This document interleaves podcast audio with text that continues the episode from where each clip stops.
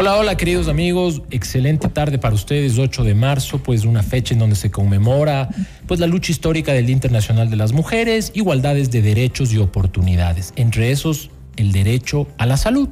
Y por eso pues en este programa nosotros nos hemos puesto el reto de hablar sobre diferencias en términos de salud en las mujeres, es decir, qué barreras encuentran las mujeres para el acceso a la salud, qué enfermedades matan más a las mujeres, y obviamente qué patologías son más frecuentes en los distintos grupos, incluyendo pues mujeres adultas, adolescentes y niñas. Pero antes de hablar de eso, tenemos que dar paso a Nikki que nos tiene un pequeño mensaje. Una recomendación, Esteban, gracias por estar aquí. Frío, calor, frío, calor, ¿cómo se sienten? Islas alivia, protege y fortalece tu garganta de los gérmenes y cambios de clima que pueden afectarla. Isla Mint e Isla Casis es la marca número uno recomendada por médicos y auspicia este espacio. Recuerden que tenemos dos kits gracias a Isla Mint e Isla Casis. Bienvenido a nuestro a, a este espacio, Esteban. Y la gente que quiere enviar preguntas, 098 999 9819. Perfecto. Y ven ustedes lo primero, ¿no? Aquí hablamos desde el punto de vista sanitario y pues lo que ustedes deben entender es que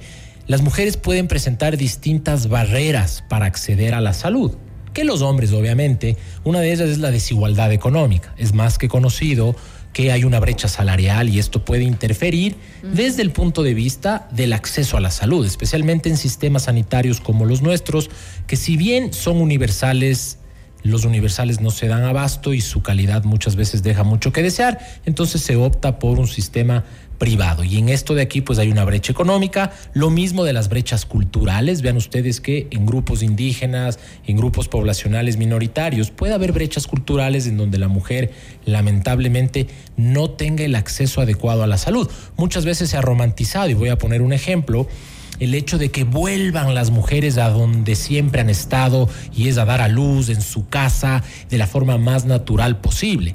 Y esto de aquí tiene también una contraparte porque tú le estás retrocediendo 100 años a una mujer que anteriormente, claro, hace en 1800 todas daban a luz en su casa, pero se morían pues 3 de cada 10 niños en casa. Hoy por hoy el acceso a una salud, a un hospital cómodo, seguro, sin dolor, debe ser una opción para todas por igual.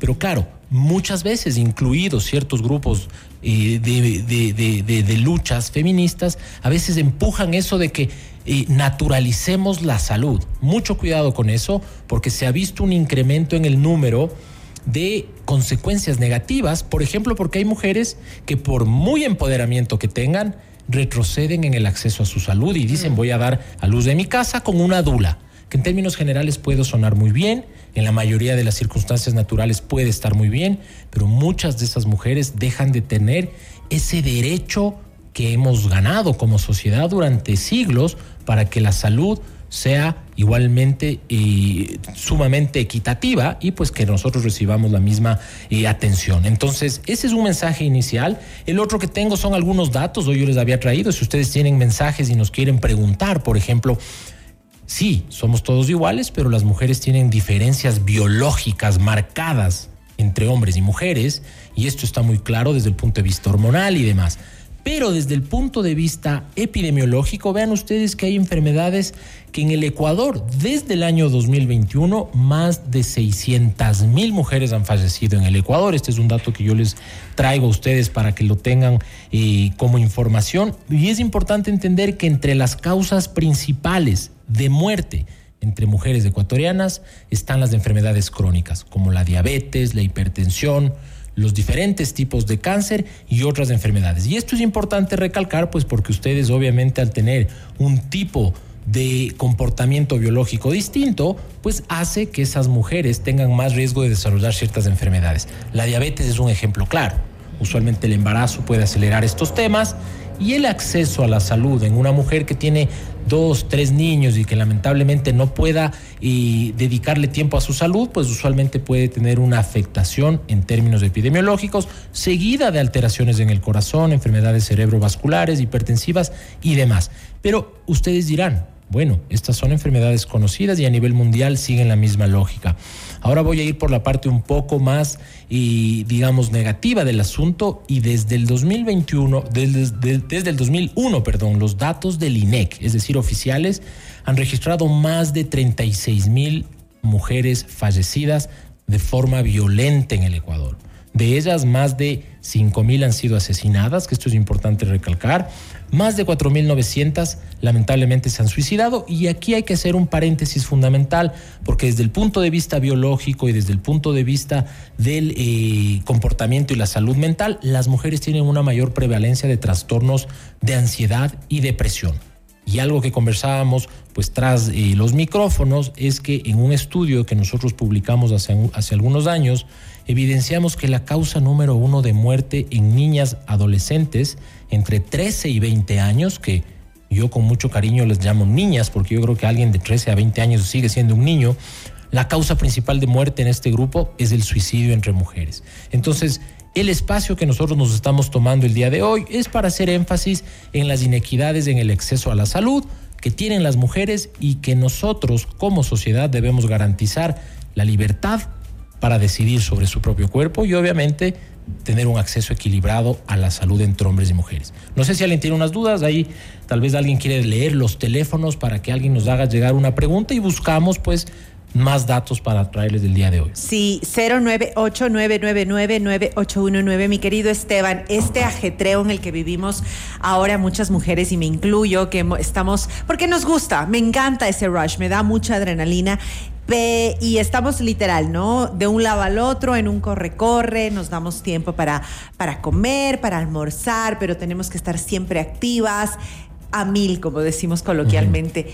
¿Qué sucede? ¿Cómo debemos eh, tener un equilibrio? Ayer justo conversaba con una gran periodista por Instagram, nos reíamos, hablábamos de los adaptógenos, de la ashwagandha y todas estas medicinas, esta medicina ayurvédica que, que, te ayuda mucho a bajar los niveles de cortisol, a bajar el estrés, que es lo que produce el, la depresión, el cansancio, la eh, te subes de peso, eh, te envejeces, todas estas cosas, ¿no? Entonces, ¿cómo te ayuda? a mantener un equilibrio. Pero ¿qué más podemos hacer desde tu punto de vista? Bueno, lo principal es que nosotros eh, tenemos que entender que las mujeres tienen unas barreras muchas veces involuntarias que le impiden avanzar al mismo ritmo que su contraparte masculina. Es decir, cuando nosotros hemos tenido, digamos, una relación eh, y tenemos un hijo, dos hijos o tres hijos los primeros meses y después los primeros años de vida, la mayoría de tiempo los niños o niñas pasan con sus madres por el hecho de la lactancia y mucho más. Ahora, en ese sentido, esto va retrasando el acceso a la salud en muchas de las condiciones. Solo el hecho de que una mujer, por ejemplo, una vez al mes, cada 28 días en promedio, tenga cambios hormonales, que en la gran mayoría de mujeres, especialmente en edad joven, pueden desencadenar en problemas como cólicos y molestias, pues esto le pone una barrera que normalmente los hombres no tenemos.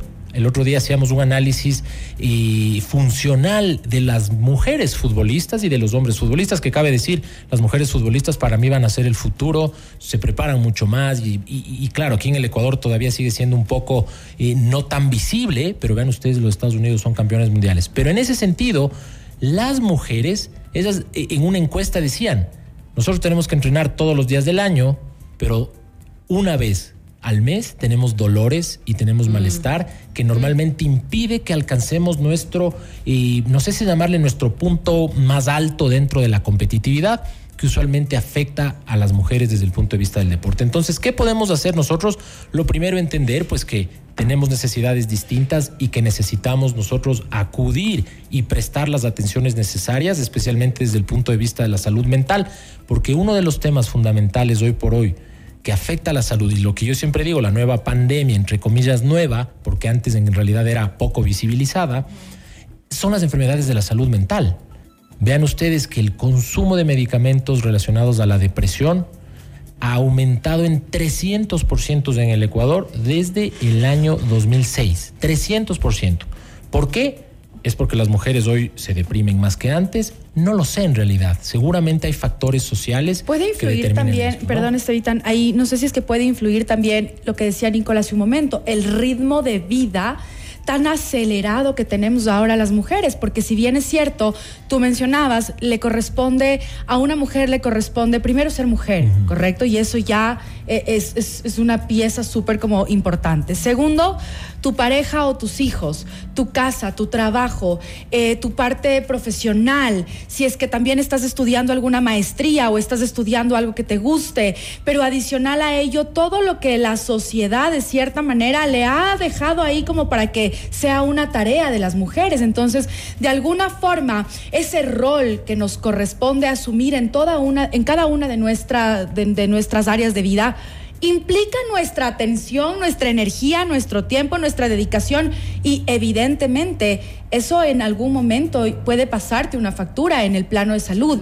Y tú bien decías, si no le prestas atención a la salud mental, entonces ese desequilibrio va a hacer que tu cuerpo sintomatice cualquier enfermedad. Sí, y definitivamente para eso pues hay varias enfermedades que se relacionan eh, con temas de la salud. Vean ustedes que una de las principales son las diferencias hormonales, que creo que ya hemos hablado. Los hombres producimos principalmente testosterona, pero las mujeres tienen un flujo hormonal eh, periódico de estrógenos y de, progesterona que se relaciona con un riesgo más elevado de desarrollar enfermedades cardiovasculares.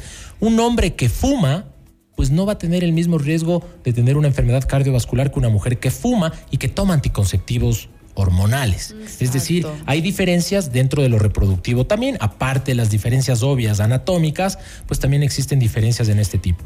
El tamaño y la composición corporal también tienen mucho que ver, porque a veces nosotros en un mundo globalizado de alta exigencia, si bien nosotros estamos conscientes de que existe una brecha en todo sentido, muchas veces la carga laboral puede llegar a ser la misma, pero los hombres tenemos ventajas anatómicas, versus las mujeres, es decir, en el porcentaje de músculo, no es lo mismo que un hombre cargue a un niño de dos años durante una hora que la misma mamá, mucho más liviana de peso, mucho menos musculosa tenga que cargar a su bebé el mismo tiempo. Entonces, es decir, hay diferencias biológicas que nosotros no buscamos en este espacio generar ningún tipo de, debate desde ningún punto de vista político, sino solamente son hechos y datos respaldados desde la ciencia. El sistema cardiovascular también tiene mucho que ver con esto. Vean ustedes que cuando una mujer termina su menopausia, empiezan a acelerarse los problemas cardíacos y metabólicos porque las hormonas protectoras pues obviamente disminuyen en este sentido. El metabolismo es mucho más rápido en los hombres. Un hombre puede dormir y quemar grasa. Una mujer que no tiene el mismo metabolismo, al comer la misma cantidad que un hombre, acelera el proceso de acumulación de grasa y usualmente la sociedad es mucho más injusta con quien más difícil lo tiene en términos de bajar de peso, que son las mujeres, por la acumulación de grasa en lugares donde normalmente lo hace. Esteban, eh, hace un momento mencionabas eh, que tenías algunos estudios y comparaciones para, para compartirnos y hablaste del suicidio.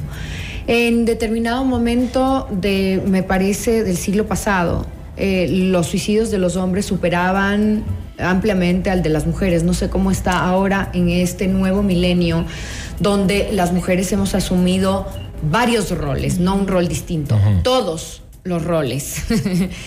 Ah, de, la casa, de los hijos, de la pareja, como decía Carlita, y la responsabilidad de su trabajo y de su profesión y de seguir creciendo aquí. Entonces son muchas cosas que generan presión y por algún lado, por algún lado, se abre un bache, se abre un, una, un dolor y empieza a drenar, a drenar, a drenar, a drenar y no sé cómo están esas tasas hoy por hoy.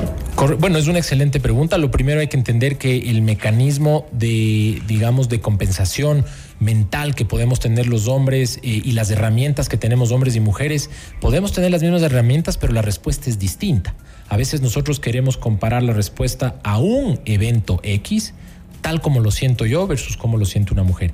En relación a la pregunta, pues los hombres seguimos suicidándonos más que las mujeres. En el Ecuador la tasa de suicidio en mujeres es alrededor de 2 por cada 100 mil mujeres, pero en hombres llega a ser hasta de 9 por cada 100 mil mujeres. Sin embargo, y aquí viene el sin embargo, los intentos autolíticos, es decir, los intentos de suicidio, son 10 veces más numerosos en mujeres que en hombres.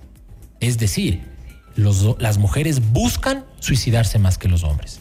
Lamentablemente los hombres no sé si lamentablemente los hombres somos más violentos, inclusive en la Y forma definitivos. y definitivos de tomar la decisión. Justo estábamos viendo que no creo que los datos sean tan, eh, digamos, llamativos para presentarlos ahora, pero los trabajos científicos que están publicados demuestran que, por ejemplo, el mecanismo por el cual una persona termina con su vida, no estoy hablando de la razón por la cual, sino el mecanismo de cómo terminó con su vida, cambian. La mujer se toma tal vez más pastillas, más veneno, podría tal vez arrojarse de grandes alturas más frecuente que los hombres, pero los hombres utilizan más armas de fuego, más métodos más violentos. Es decir, hay una diferencia que es marcada, pero mucho ojo con esto. El hecho de que una mujer se haya tomado 10 pastillas y tal vez no terminó eso en un intento autolítico grave, ya es una señal alerta que nos dice las mujeres están en mucho más riesgo de tener afectación de su salud mental.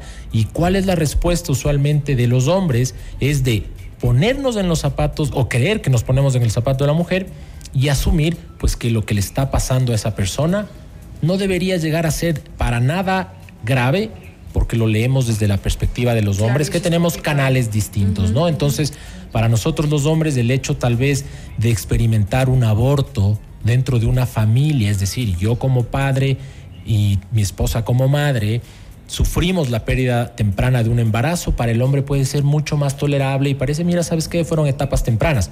Para una mujer esto puede desencadenar en depresión y en una enfermedad crónica que requiera tratamiento durante dos o tres años. Entonces hay diferencias y es importante hacerles caer en cuenta en este día, el Día de las Mujeres, que nuevamente, como les decimos, pues buscamos dar una perspectiva diferente al Día Internacional de las Mujeres, que obviamente lo que busca, como yo siempre digo, es que tengamos todos esa igualdad de trato, igualdad de oportunidad, igualdad de acceso.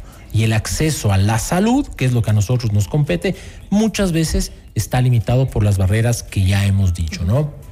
No sé si es que por ahí la Niki o alguien tiene alguna pregunta. Si es que no, yo sigo aquí, como digo yo, con mi clase magistral. Por favor. Los datos, a nosotros los datos nos mueve y nos gusta. Pero para que ustedes tengan un dato Como buen importante. investigador que eres. Como buen investigador. Por ejemplo, las niñas mueren con una proporción de 15% más que los niños por enfermedades diarreicas. Es decir, enfermedades diarreicas perdón, relacionadas al consumo de agua potable, las niñas tienen una mayor predisposición a morir por varias razones.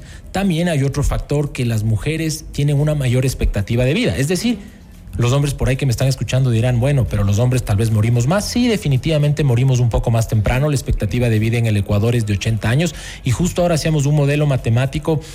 Una niña que nace hoy en el Ecuador va a vivir 100 años. Desde el punto de vista de su expectativa Hoy de en vida. el 2023. Hoy en el 2023. O sea, si nace hoy una niña, va a vivir 100 años. Y si nace hoy un niño, entre comillas, puede vivir 95 años. Esa es la eh, ese es, eh, no sé si llamarle eh, el, el- el modelo analítico, digamos, probabilístico que nos dan los datos. Pero ¿por qué viven más las mujeres? Porque van, son más conscientes de su cuerpo. Y al vivir más, Nos cuidamos más. Se cuidan más y son más conscientes porque un hombre por ahí tiene un dolor de estómago que a la final puede llegar a ser un cáncer y el hombre dice, ah, ya me va a pasar. ¿Por qué? Porque tenemos todo ese bagaje cultural en el cual el hombre no puede llorar ni se puede quejar. Entonces también mucho de eso hace que la mujer sea mucho más consciente de esto Claro. y pues acuda mucho más rápido al doctor. Pero ahora, una mujer que vive más, como en el Ecuador tenemos más expectativa de vida, también va a tener más enfermedades de la edad adulta. Claro, esto suena, para que ustedes entiendan, menos hombres vivimos desde los 80 años para arriba y por lo tanto más mujeres habitan el planeta. Si hay más mujeres que tienen 80 años o más, ellas son las que tienen mayor carga de enfermedad reumatológicas, fracturas de cadera y lesiones que requieren nuestro tratamiento médico serio. Y vean ustedes que las lesiones que se presentan en la edad adulta mayor, es decir, en las personas que tienen tal vez más de 80 años, son más frecuentes en mujeres porque las mujeres viven más. Entonces es importante recalcar esto porque, vean, nosotros eh, creemos eh, de forma convincente que el manejo de todo sentido de la política pública en salud y de la política en general, pues debería estar liderado por las mujeres yo no por el hecho de, de querer congratularme hoy en este día, sino porque todos hemos tenido la suerte de tener tal vez una madre, tal vez una hermana, tal vez una abuela, y nosotros podemos ver que el trato comunitario y esa eh, resiliencia hacia la otra persona en las mujeres es mucho más. Los hombres sí morimos a manos de hombres, los asesinatos en el Ecuador, si en mujeres han muerto 30 mil mujeres asesinadas en los últimos 20 años, en el Ecuador son más de 190 mil hombres, pero estos homicidios son perpetrados por otros hombres. Muy poco es el rasgo o es el hecho de que una mujer comete un, homicidio menos del 1%. En cambio, las mujeres son asesinadas en el 99.9% por hombres. Y no quiero entrar en debates políticos, nuevamente repito, son datos crudos que son así. Entonces, cuando a mí a veces me dicen, ah, claro, pero habla de cuántos hombres mueren en la guerra, porque eso tú no dices en tus datos. Yo les digo, esas guerras usualmente son empezadas por hombres y la mayoría de hombres matan a otros hombres. Entonces, ese es mi mensaje hoy en el Día de las Mujeres con ciertos datos locales sobre esto. Increíble esta, esta clase, mi querido Esteban. Acá tenemos ya los ganadores eh, de los premios gracias a Islamint. Recuerda, eh, Islas alivia, protege y fortalece tu garganta de los gérmenes y cambios de clima que puedan afectarla. Islamint de Isla Casís es la marca número uno recomendada por médicos. Juan Andrés Illescas y Cristina Pantoja son los ganadores. Vean ustedes, excelente, una felicitación a los ganadores. Ahora, antes de esto, cuando estábamos planificando el programa, y fue un reto poner un programa de estos y hoy al aire por la cantidad de datos que hay que encontrar y la cantidad de números que hay que encontrar, pero en general nosotros hablábamos que, por ejemplo, el cuidado inclusive que tienen que tener las mujeres después de hacer ejercicio, antes de hacer ejercicio, durante, por ejemplo, la movilización a cualquiera de sus actividades, son distintas. Los hombres necesitamos en general menos cuidado que una mujer. Y si nosotros tenemos acceso o una barrera al acceso a esto, pues las mujeres pueden tener más complicaciones. Por ejemplo, el hecho de tener, eh, bueno, glándulas mamarias, en las mujeres en su gran mayoría de personas desarrollan molestias y dolores después de ejercicio exhaustivo, hay mujeres que desarrollan una tolerancia mucho menor a ejercicios por la absorción de calcio que las hormonas quitan. La mujer adulta, su calcio se absorbe o se reabsorbe de los huesos y es más eh, susceptible a fracturarse. Esa mujer que se fractura y vive más tiempo, pues obviamente tendrá una peor calidad de vida. No, que la si lo que uno quiere es tener calidad de vida, buena calidad de vida. Buena si calidad tú me dices, vas a vivir hasta los 80 años, yo te digo, mira, si a los 80 años estoy como ahorita, encantada de la vida. Pero si a los 80 años no puedo ni moverme y me duele, no, no. Bueno, aquí estamos. aquí tenemos una cabina de gente muy joven, atlética, todos son muy fit y saludables. Pero ya como para cerrar esto y hacer mi reflexión final, eh, la investigación médica ha estado siempre al servicio de la humanidad, pero créanme que nosotros hemos olvidado muchas veces de tomar ese rol protagónico de hacer eh, investigación equitativa. En temas de COVID-19 muy coyuntural, entre comillas, nos olvidamos de preguntar sobre eventos adversos que tienen las vacunas, sobre la menstruación o sobre la lactancia. Y muchas veces, porque quienes hacemos más investigación por A, B o C razón, somos hombres.